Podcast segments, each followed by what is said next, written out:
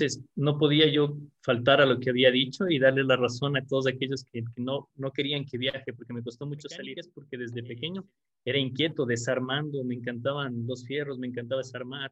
Cuando estuve por entregar una noche, yo revisaba el proyecto y decía que no me gusta. Y yo no podía vender algo que no me gustaba.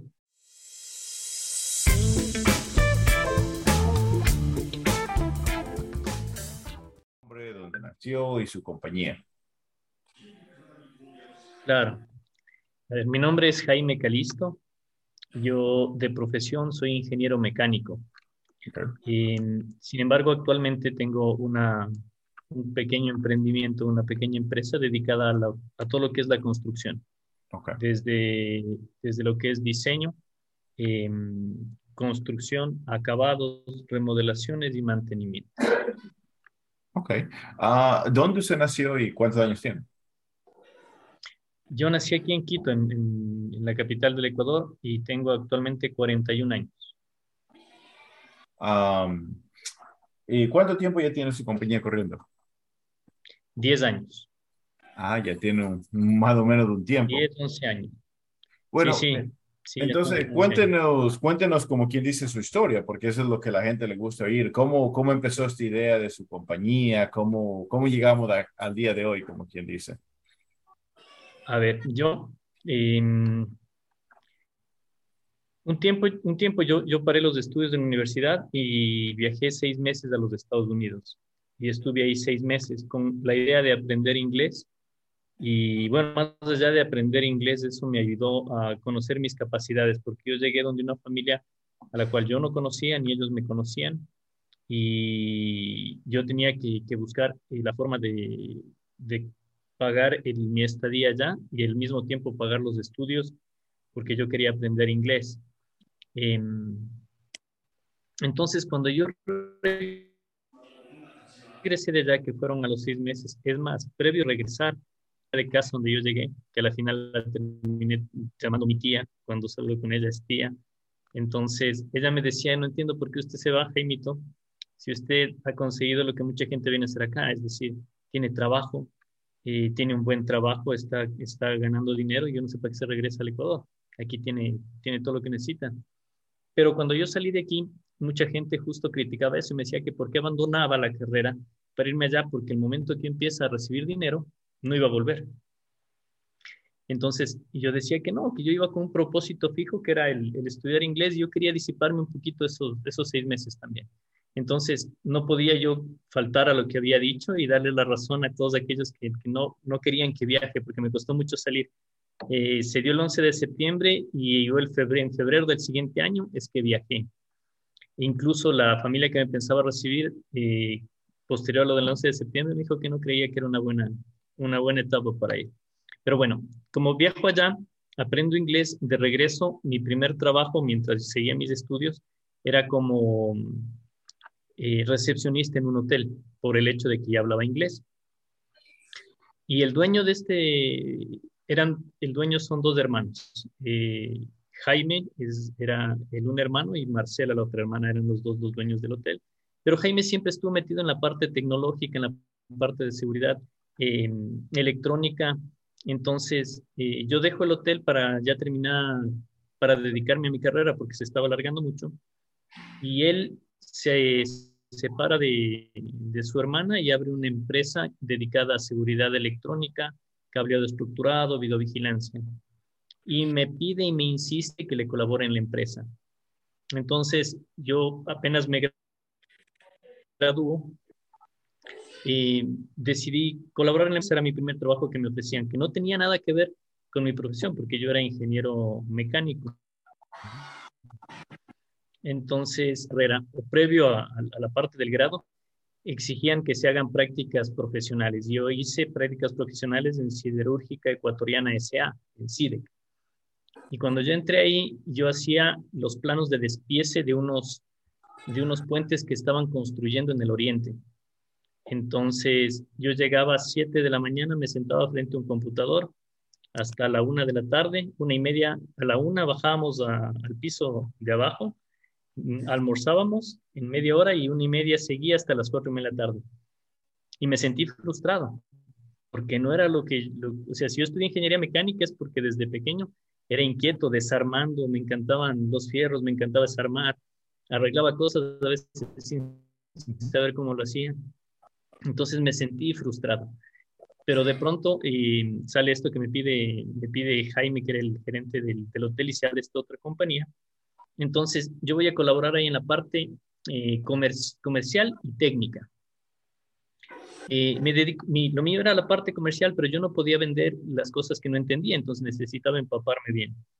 Y como siempre fui curioso, que es lo que te digo que por eso me gustaba la ingeniería mecánica, entendía ya absolutamente todo para poder vender de lo que es seguridad electrónica, automatización, videovigilancia. Entonces, después de estar ahí, no sé cuánto tiempo estuve, tal vez unos, unos dos años, eh, por un amigo me, me ofrecen eh, que pueda yo colaborar en, el, en la institución pública, en el Ministerio del Interior, como director de área en equipamiento básico y especializado. Entonces nosotros, era director de área que se encargaba de comprar todo el equipamiento que servía para la policía, criminalística y demás. Entonces entro ahí por tres meses, pero al tercer mes eh, cambian al, al director de, de, esta área. Y claro, los puestos de los otros directores son de, libre remoción. Entonces el nuevo coordinador llegó y pidió que se despidiera a todos los, los directores y él venía con su equipo de trabajo. Entonces en tres meses yo me había quedado sin trabajo.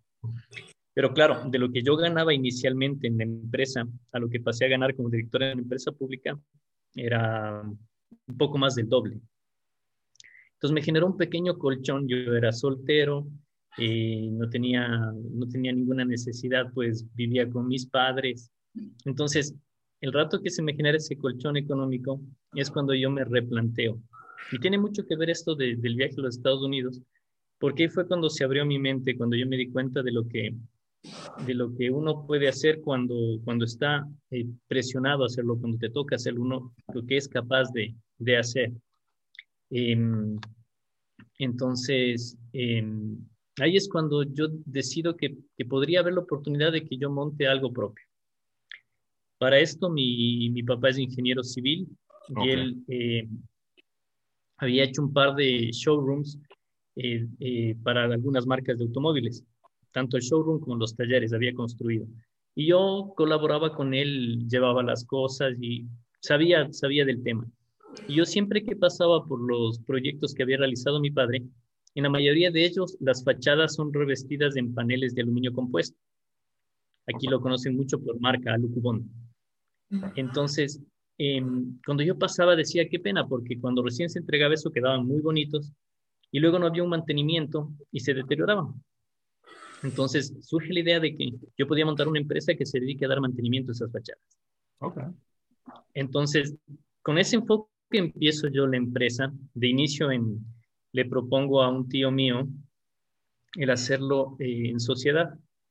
Entonces comenzamos a estructurar la empresa eh, desde cero, bastante organizados de inicio. Entonces eh, compramos el equipamiento para trabajos en altura y demás. Y un día voy a visitar a un amigo mío que trabaja en, una empresa que importa y distribuye, comercializa audífonos para gente que tiene deficiencia auditiva.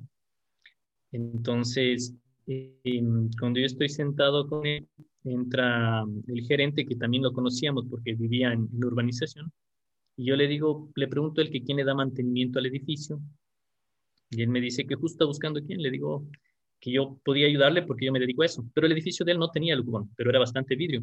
Entonces, dentro de, de, lo que era limpieza del lucubón, yo ya había incluido el vidrio. Entonces, él me dice que sí, pero que no lo había todavía eh, no había estado buscando porque quería ver si cambiaba la fachada, si la vestía con alucubón. Entonces le digo, oye, yo hago eso. Y, me dice, ¿tú? Le digo, sí. Me dice, ok, proponme algo. Entonces, ahí me apoyo de, un primo mío que es arquitecto y comenzamos a, a diseñar lo que, lo que inicialmente yo tenía en mente que se podría hacer en el edificio. Cuando estuve por entregar una noche, yo revisaba el proyecto y decía, que no me gusta. Y yo no podía vender algo que no me gustaba. Eso ya es un poco la forma de ser de cada uno, ¿no? Yo no, como te decía yo en algún momento cuando estaba a cargo de la parte comercial, yo no podía vender algo de lo que no entendía completamente. Entonces, acá igual, yo no podía vender algo que a mí no me gustaba. Entonces, a la mañana siguiente empiezo a revisar un par de imágenes en internet y se cambia mi idea y me reúno nuevamente con él y le digo, oye, todo lo que hicimos hay que cambiarlo. Y les propongo una nueva idea de, de revestimiento, pero esta idea incluía, para que se vea bien lo que yo proponía, necesitábamos que el edificio sea algo más esbelto. Entonces yo le propongo un piso adicional a, le pongo un piso adicional al edificio. Cuando presento la propuesta, em, les gusta, les gusta lo que estaba proponiendo, les gustó el precio también, como yo recién empezaba, uno, uno cuando recién empieza, lo que quiere es tener oportunidad de trabajar y poner lo justo. Entonces les gustó el precio también y cuando yo termino la presentación me dicen que les parece genial, que les gusta, entonces yo les digo, solo hay un problema, que estoy proponiendo un piso más al edificio. Tenía para eso eh, cuatro pisos y yo proponía un quinto piso. Okay. Entonces dice, ¿y eso cuánto va a costar? Entonces digo, ya, déjame, te, te ayudo con eso. Entonces ahí hago la propuesta de un piso adicional. Cuando yo ya les presento lo del piso, les digo que qué función le van a dar. Entonces, cuando me dicen que quieren que sea un área social, me explicaron lo que quería, les presento un diseño del área social y bueno, termino revistiendo el edificio, elevando un piso en ese edificio como primer trabajo y haciendo todos los acabados del edificio. Entonces me dice, les gustó el trabajo cuando, cuando se terminó y me dice si es que les puedo ayudar con una sucursal que iban a abrir en, en Cumbayá, luego con otra que abrieron en San Rafael, y luego por ahí unas cuantas más. Entonces, ahí es cuando, a pesar de que mi orientación no iba hacia la construcción, em, por, esta, por esta coyuntura es que termino haciendo esta parte de aquí. Y eso me abre otras puertas. Como yo había trabajado la parte de Alucubón, em, el, gerente de esta empresa tenía un socio en, otra, en, otro negocio que él tenía, y él era concuñado de un amigo mío, de un buen amigo mío. Okay. Y la, mi amigo, más bien la esposa de mi amigo, estaba trabajando en ese momento para la construcción del nuevo aeropuerto de Quito. Y el nuevo aeropuerto está revestido todo en paneles de aluminio y vidrio. Okay. parece que la empresa tenía problema con, con, una empresa grande que es la que se encargaba de hacer el, revestimiento de paneles de aluminio. Okay. Y les dijo que no, que ellos tenían que ampliar un área y les pedían que retiren las paneles y los vuelvan a instalar. Y la empresa dijo que no, que ellos no iban a hacer porque tuvieron algún problema. Entonces, mi amiga que trabajaba ahí, que estaba a cargo de, de recibir el proyecto, de revisar, de estar pendiente de lo que se estaba haciendo, trabajaba para esta empresa que trabajaba para eh, quienes construían el, aeropuerto de Quito. Eh, comenta en alguna comida de, de, la familia y dice, ah, necesitamos a alguien que, que, nos ayude con la parte del aluminio compuesto. Y este amigo le dice, oye, pero el Jaime, tu amigo, él hizo todo lo del edificio de Entonces me llama mi amiga y me dice, oye Jaime, y necesito esto, ¿tú puedes hacer? Yo le dije que claro, que cómo no. Entonces me dice, verás, te voy a ser sincero, eh, tenemos problemas justo con los contratistas porque hay un montón de, de costos eh, que no se están tomando en cuenta. Eh, por las exigencias del, del aeropuerto, pedían equipo especial para trabajo en altura, pedían había capacitaciones que les quitaba tiempo de trabajo a los, a los trabajadores todas las semanas y, bueno, algunas, algunas cosas que encarecían el proyecto y es por eso que tuvieron problemas con nuestra empresa. Entonces, como ella me advirtió de esto, yo mandé un presupuesto en el que contemplaba absolutamente todo. Y parece que necesitaban a alguien y no lo tenían, así que aprobaron el presupuesto y entro a trabajar incluso en, en el nuevo aeropuerto de Quito. Wow. Y de ahí trabajé para, bueno, trabajé para la Politécnica Salesiana aquí en Quito, para la Universidad de La Rioja, y todo esto en función de referidos. O sea, si tú entras a buscar, mi empresa se llama Ergotech, tú lo digitas, lo googleas, no me vas a encontrar, porque todo esto ha sido en función de, de, referidos. Pero entonces es, si lo entiendo bien lo que usted está diciendo a, la, a nuestra audiencia, es que por hacer un excelente trabajo, le salió más trabajos. Sí, sí, sí, sí. No, no, no, es así, pero honestamente es lo que sucedió. Fue que les gustó el trabajo y ya digo, y de ahí salió más trabajo.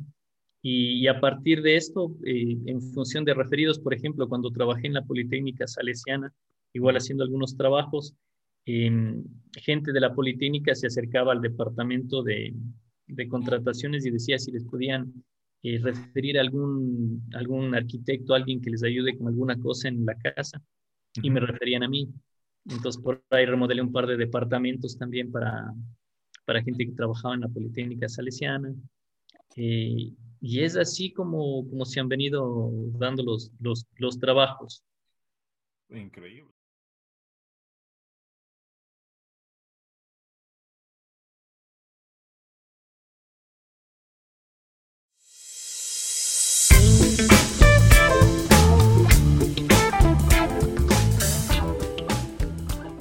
Ahora cambiando como quien dice de tema, una pregunta para usted, porque yo trabajaba en construcción y yo me acuerdo cuando pasó el COVID, que creo que fue en marzo 2020 que todo paró en Estados Unidos. ¿Cómo les escogió ustedes? ¿Qué ustedes hicieron? ¿Cómo, ¿Cómo la compañía sobrevivió? Porque bastantes compañías no tenían liquidez, especialmente en, en lo que es construcción, es algo bien duro. En, bueno, eh, actualmente y para cuando había lo del COVID, yo tenía en nómina fijo, a ver, cinco personas, cinco personas fijo en nómina. ¿Por qué? Porque en la construcción eh, uno no puede tener eh, muchas personas fijas porque depende del, volumen de trabajo que salga. Es decir, uno no podría mantener pagando una cuadrilla que no esté generando. Entonces uno receta a esas personas dependiendo del trabajo que va a hacer.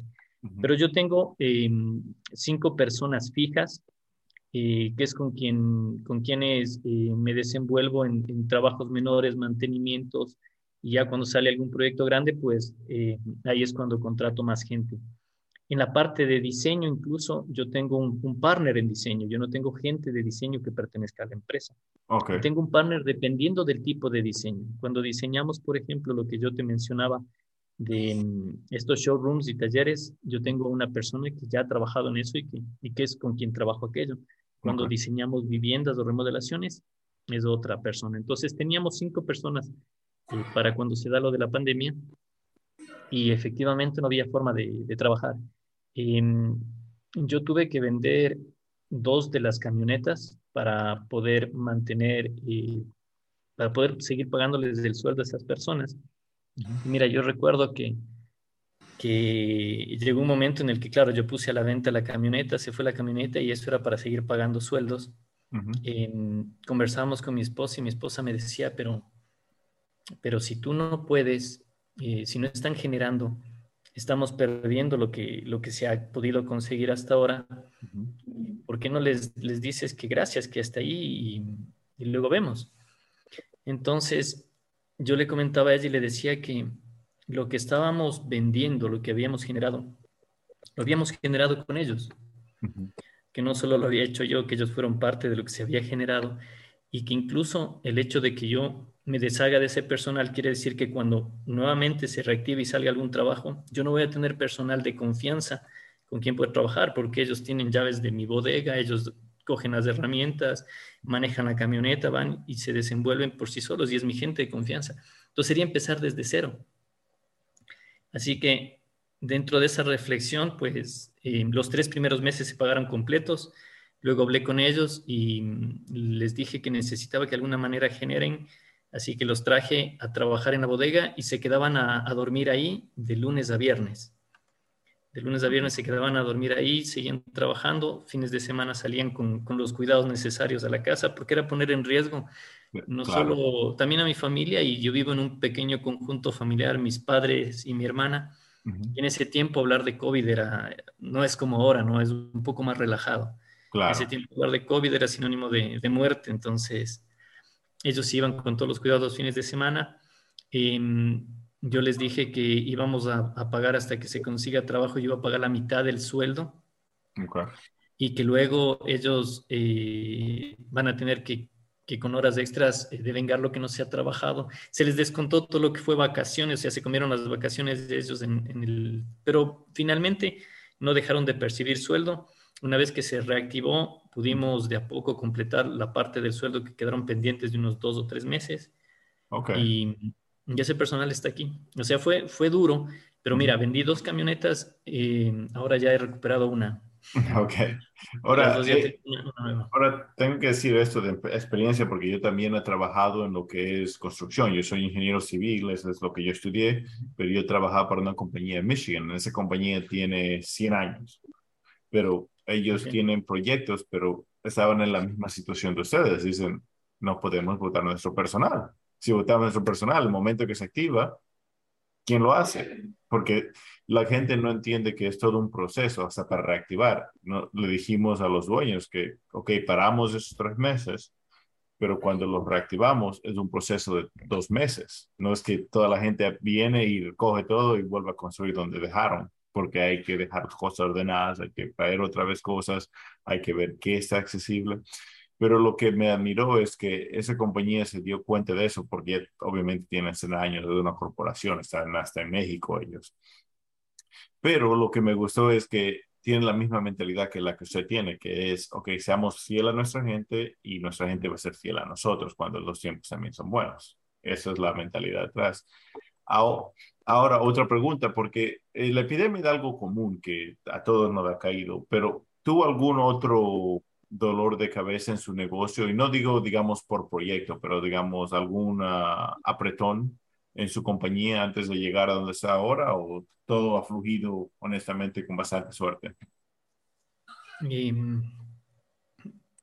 a ver, por lo menos el enfoque que tiene la empresa que yo tengo, em, depende mucho de los proyectos que vayan saliendo. Es decir, mis ingresos no son para nada fijos. Hay momentos en los que tengo ingresos eh, mayores que en, otros, que en otros meses. Hay meses que tengo, que tengo trabajos grandes que me generan eh, en corto tiempo un ingreso eh, bueno y hay otras veces que son trabajos pequeños que permiten mantener a la empresa y a veces comenzamos a consumir de aquellos proyectos grandes. ¿sí?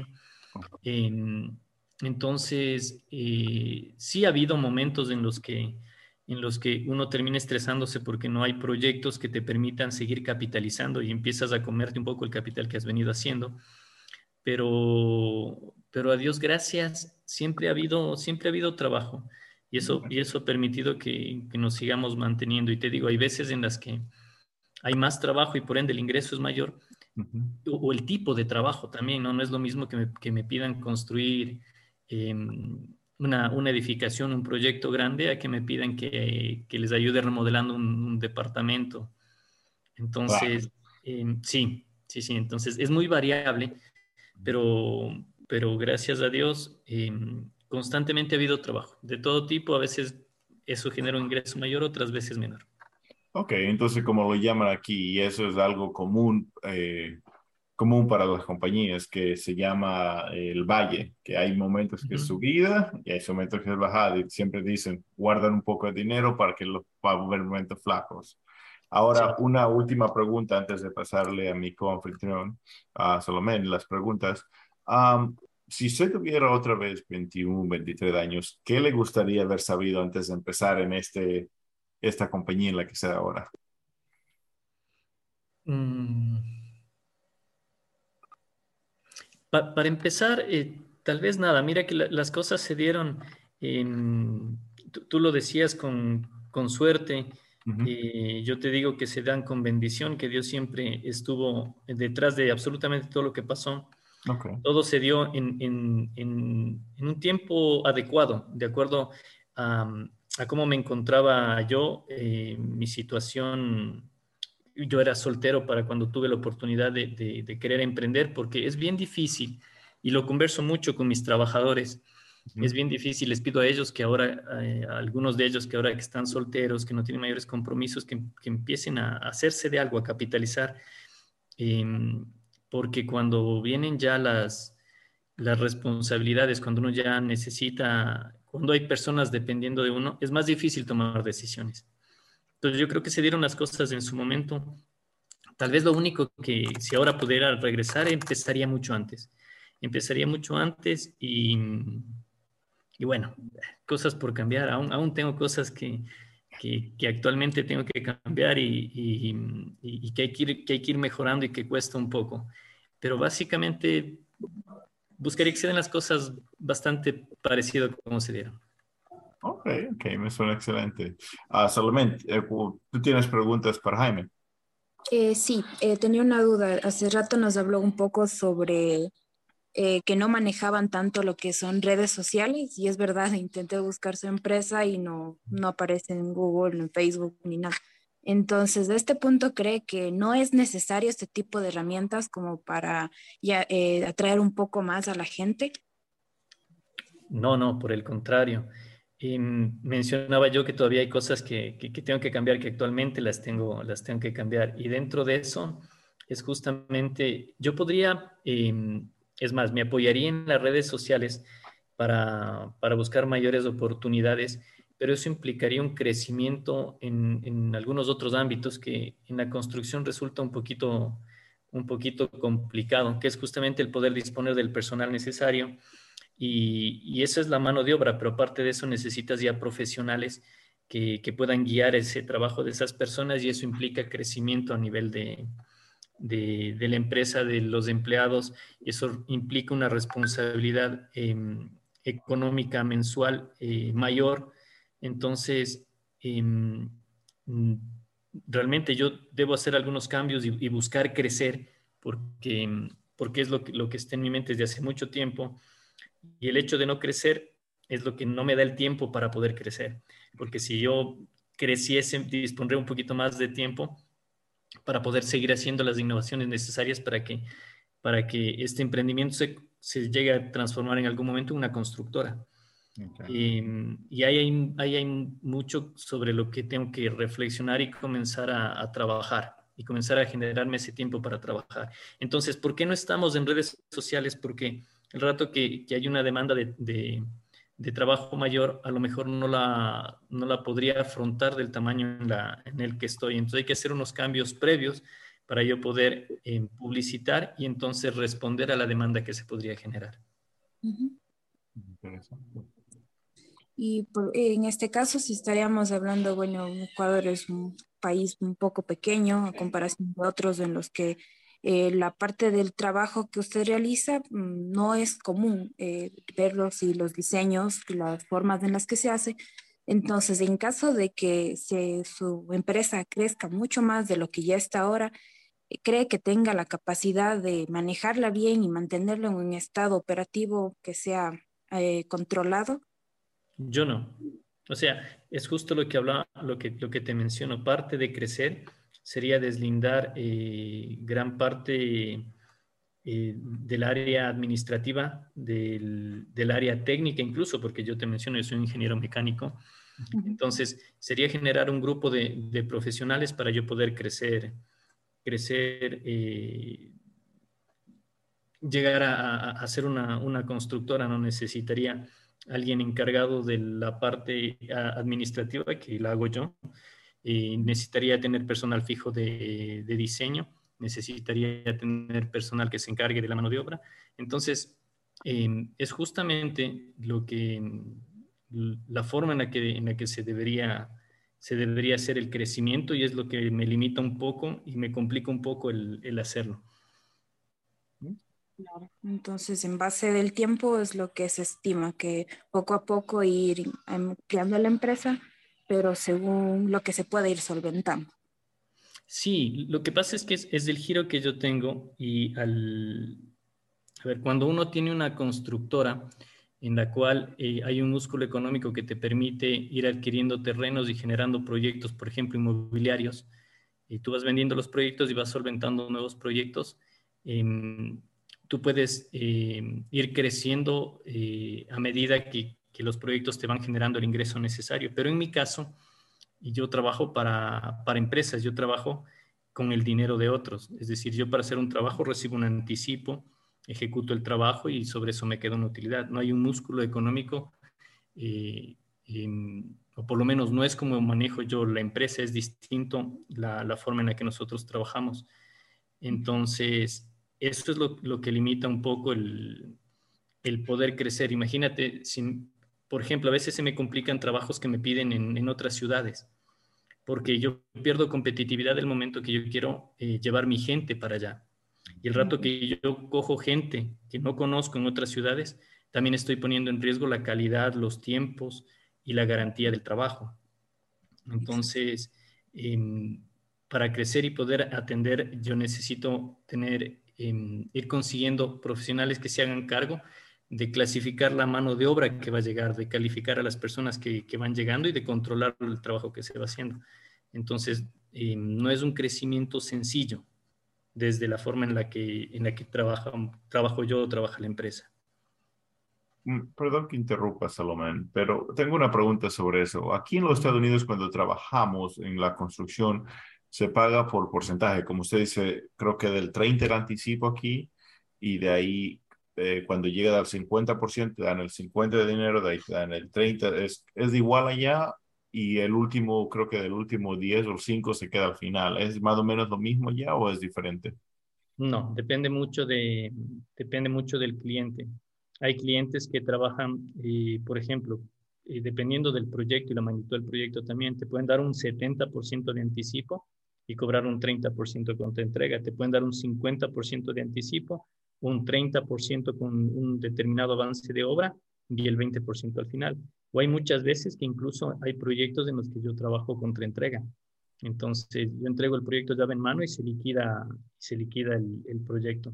Cuando hay confianza de parte de, de, de los clientes, eh, hay muchas veces que determinar remodelaciones y demás es más complicado el querer cotizarla porque no sabes con qué te vas a topar el momento que intervengas del sitio y demora mucho y, no es muy real la cotización, entonces tú lo puedes liquidar y al final tú liquidas los trabajos que se realizaron y para algunos clientes con los que ya hay confianza, yo liquido y, me cancelan contra entrega. Entonces sí necesitas de, de, un colchón económico para poder ejecutar esos proyectos. Y depende del cliente el tipo de pago. Incluso hay clientes con los que se trabaja con reembolso de gastos. Es decir, el cliente paga todo lo que son los materiales, paga la mano de obra y yo cobro un porcentaje eh, mm. como honorarios por el trabajo realizado. Okay,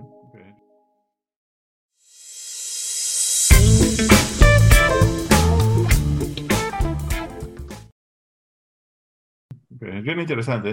Es, lo que usted habla es familiar aquí. Una de las cosas que hablan aquí es que son relaciones que hay que crear. Digamos, nosotros por la compañía que yo trabajaba tenía relación con Ford, con el original Ford, porque tiene 116 años pero la compañía, por lo tanto fue, le construyó la primera fábrica y ahorita estamos remodelando, estaba remodelando la nueva fábrica de ellos.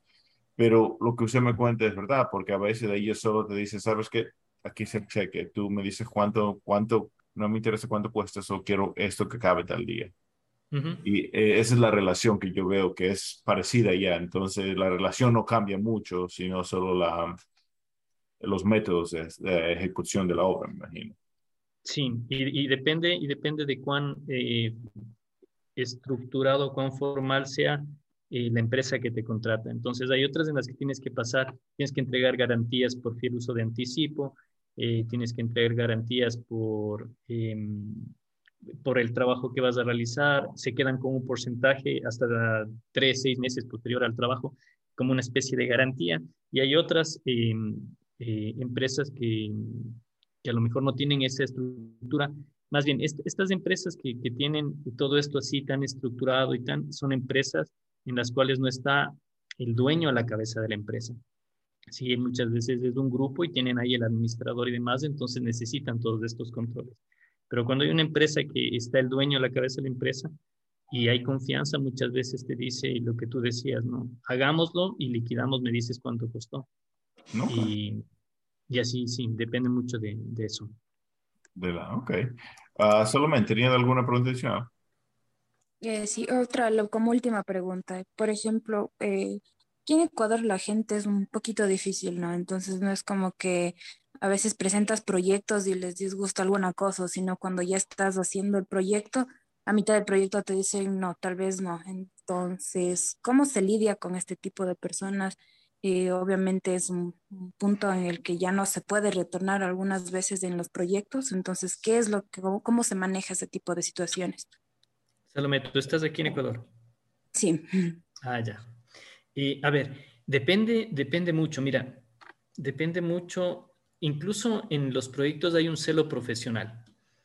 Y, a mí me pasa mucho esto. Por ejemplo, tú presentas un proyecto y, dices cuesta 100. Y ellos te dicen, no, pero me parece costoso. Em, ¿Qué tal si quitamos el revestimiento que estás proponiendo ahí? No, el rato que quitamos el revestimiento de ahí, ya le quitas la gracia a la fachada. Sí, pero no importa, no se importa porque ese proyecto lo estoy haciendo yo y tiene que quedar bonito. Entonces, no, no, quitémosle el revestimiento y no pongamos esto de acá y eso dejémosle sencillo, más bien aquí. Entonces, muchas veces yo digo, ese trabajo no lo hago yo. Sí, o sea, llegas al punto en el que tú dices, no, para eso ese trabajo no, no lo hago yo porque también uno tiene que defender su trabajo. El día de mañana alguien llegará y dirá, y bueno, ¿y esto quién hizo? Y lo que, lo que comentaba de un inicio, cuando el trabajo gusta, cuando el trabajo está bien hecho, em, eso te ayuda a conseguir más trabajo, simplemente por referidos. Igual si alguien llega y dice, oye, pero eso te queda, sí. Y, muchas veces los cambios que pide el cliente eh, se los achaca al, al, constructor o a quien los ejecutó. Entonces, primero uno tiene que, lo que hace, tiene que darle la, la razón técnica al cliente. Muchas tienen explicación técnica. Y cuando tú eres firme en la explicación técnica, si tú manejas el área, pues no, no hay forma de que te refuten eso. Y cuando ya manejas la parte estética, que es un poquito más complicado, eh, también dejarle ver al cliente que, que, la estética es una inversión, en el caso de las empresas, es una inversión en publicidad de la empresa. Entonces, de nada sirve que tú publicites en televisión, en radio, en redes sociales, si el rato que llegan al, al sitio no se topan con algo que, que, sea agradable o que corresponda a la publicidad que estás haciendo. Y por lo contrario, más allá de que no publicites, cuando alguien llega a un lugar en el que se siente cómodo, eh, lo refiere de buena manera con otra persona. Entonces, ahí sí hay que tener un poquito de habilidad para, para tratar con el cliente y, y sí importa mucho esto del celo profesional. Yo sí busco que las cosas que las cosas queden bien hechas. A veces incluso dicen, no, no, eso no lo pongamos por... Y si es un valor menor, yo he dicho, eh, eso va de mi parte, pero tiene que ir para que, para que se vea bien. A veces tú terminas y cuando llegan y, me ha pasado y dicen, ah, está chévere, ¿y qué tal si, si colocamos este mueble aquí o colgamos esta cosa aquí? Entonces tú dices, no, porque eso fue hecho con, con el objeto de que sea limpio, de que te permita visualizar tal cosa. Entonces no puede ir ahí un cuadro. ¿Y dónde lo ponemos? Bueno, busquemos dónde lo ponemos, pero ahí no puede ir. Sí, entonces sí es un poco complicado. Una pregunta, y es la última pregunta porque sé que es tarde hasta para allá. No, tranquilo. ¿Cuál, ah, ¿Cuál es su visión para su compañía? ¿Dónde espera, eh, digamos, usted espera estar como la compañía que le comento en 100 años todavía esa compañía corriendo lo original no están ahí, por, obviamente por el tiempo, pero la compañía es multi, tiene bastantes localizaciones en Canadá, en México, en países árabes. ¿Eso es su meta? ¿Ese es su sueño de su compañía? ¿O su compañía es solo simplemente crecer, quedar nacional? ¿Cuál es su, su visión de su compañía? Sabes que yo creo que, que por ahí me falta un poquito de, de, ambición. Nunca me he visto de manera internacional. Sí me gustaría poder, poder em, captar de buena manera todos los, los, proyectos y las propuestas que hay a nivel nacional. Em, pero no sé si internacional, y ya te digo, tal vez no lo, no lo he visto así porque el, el proyectarme una empresa de ese tamaño sería deslindarme de la empresa, sería entregar la empresa y pedir que, que, que, la administre alguien que, que, pueda manejarlo mejor que yo y que conozca el tema mejor que yo. Y caeríamos un poco en lo que te mencionaban hace un momento, cuando yo dije que hacía prácticas profesionales y de pronto yo estaba frente a un computador y no me sentía útil, no estaba haciendo lo que yo quería hacer. Entonces, el día que yo no puede estar involucrado, el rato que uno puede estar hablando con el cliente, el rato que uno puede estar visitando la obra y muchas veces metiendo mano en lo que están haciendo, a lo mejor será una empresa más grande y ganaré más, pero pero no sé si me sienta tan, tan satisfecho como, como me siento cuando puedo intervenir de manera activa en los proyectos. O tal vez, o tal vez sí, desde una, desde una visión más, más eh, como empresario, pero no me veo así. Soy de los que les gusta ensuciarse un poco. Ok. Es bien interesante porque una de las cosas que leí cuando estaba hablando con emprendedores estaba oyendo de un podcast, un señor que era un emprendedor aquí, y lo que decía que la, el punto más crítico para una compañía que se vuelve una corporación, algo grande, es de la primera generación a la segunda generación. Siempre ese primer paso es crítico porque a veces bastante gente no lo ejecuta correctamente, digamos, no entrenan a la siguiente persona que va a tomar de inmediato o la siguiente persona que se la pasan es elegido por la corporación, pero como por falta de palabras, la persona que inició la compañía no, no puso el ADN de él en la compañía a veces y no queda todo correcto. Y es una de las cosas, digamos, para la compañía que yo trabajaba, era, el señor que lo empezó era un coronel de la Primera Guerra Mundial. Por lo tanto, es de estilo militar. esto, esto, esto, es todo ese estilo y hasta ahora, después de ciento y pico de años, esto de ese estilo. Pero es bien interesante esa, esa, ese punto de vista, que bastante gente de verdad tiene miedo de dejar ir porque, no sé. Y el rato, y el rato que, yo, que yo crezca y, y, me convierta tal vez en una constructora, ya mi competencia son otras y una competencia competencias eh, con, con, muchísimos años de experiencia, con muchísimos contactos, con muchísimos privilegios y, beneficios que no sé si, me, si pueda competir en ese ámbito. En cambio, mi nicho, que es este algo más, más pequeño, aquello que a ellos tal vez no les interesa tanto, em, eh, no, tengo, no tengo tanta competencia y, y, no con la calidad de trabajo que buscamos, que buscamos ejecutar. ¿sí? Entonces, porque uno para determinados trabajos menores uno puede contratar al, al maestro, al que sabe eh, cómo construir, pero el, el, primero no puede conjugar. Ah, te decía yo que em, empecé en esta empresa que, hacía seguridad industrial, automatización y demás. Entonces, yo he incorporado y cuando yo hago un proyecto, lo puedo hacer completo, desde el diseño, desde la construcción, todo lo que es eh, redes, cableado estructurado, videovigilancia, control de acceso, de automatización. Entonces, eso en proyectos pequeños resulta costoso porque tienes que pedir el estudio al que hace la parte de redes, el estudio a la parte eléctrica, el estudio al, que hace la parte de, de, seguridad electrónica. En cambio, acá lo podemos manejar o, lo manejamos todo como un conjunto y, y, resulta más económico porque no tienes que hacer el estudio, ¿no? Claro. Entonces, crecer también eh, involucraría el que yo, de alguna manera, em, eh, deje el nicho de mercado en el que me muevo, me muevo actualmente. Entonces, pero no, sí, sí, hay muchos cambios por hacer. Sí hay, sí hay que crecer, tal vez no en, la magnitud en la que conversábamos. Sí hay que publicitarnos en redes sociales. Y mira, tú hablabas también de, de, la, de la generación. Yo creo que, bueno, por lo menos aquí en Ecuador, que todavía somos bastante eh, sentimentalones y apegados a la familia. Todo lo que uno hace lo, hace, lo hace pensando en su familia. Mira ahí, Pedro es un vivo ejemplo de eso, ¿no? Y uno nunca sabe para quién trabaja. Entonces, eh, el querer montarse una compañía que al final la vas a tener que entregar o desaparece o entregar a alguien, alguien más, ¿sí? No siempre va a quedar eso para, para la familia. Entonces, sí, hay, hay, hay, muchas cosas todavía que, que, debo cambiar. Tengo mucho por crecer y me he demorado y, y vamos a trabajar en eso.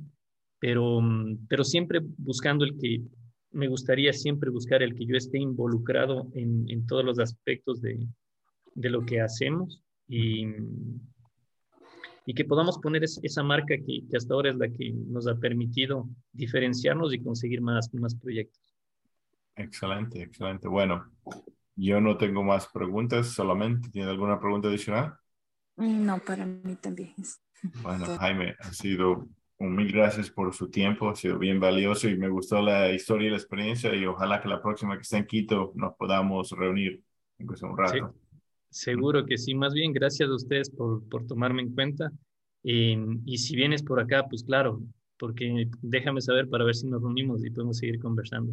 Me suena excelente y les, les llevo una foto de los proyectos que he trabajado acá y se me puede enseñar lo suyo entonces.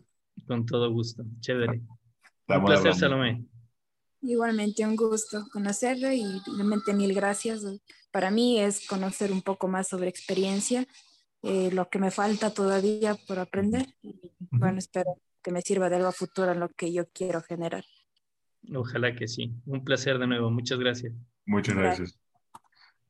Chao, chao.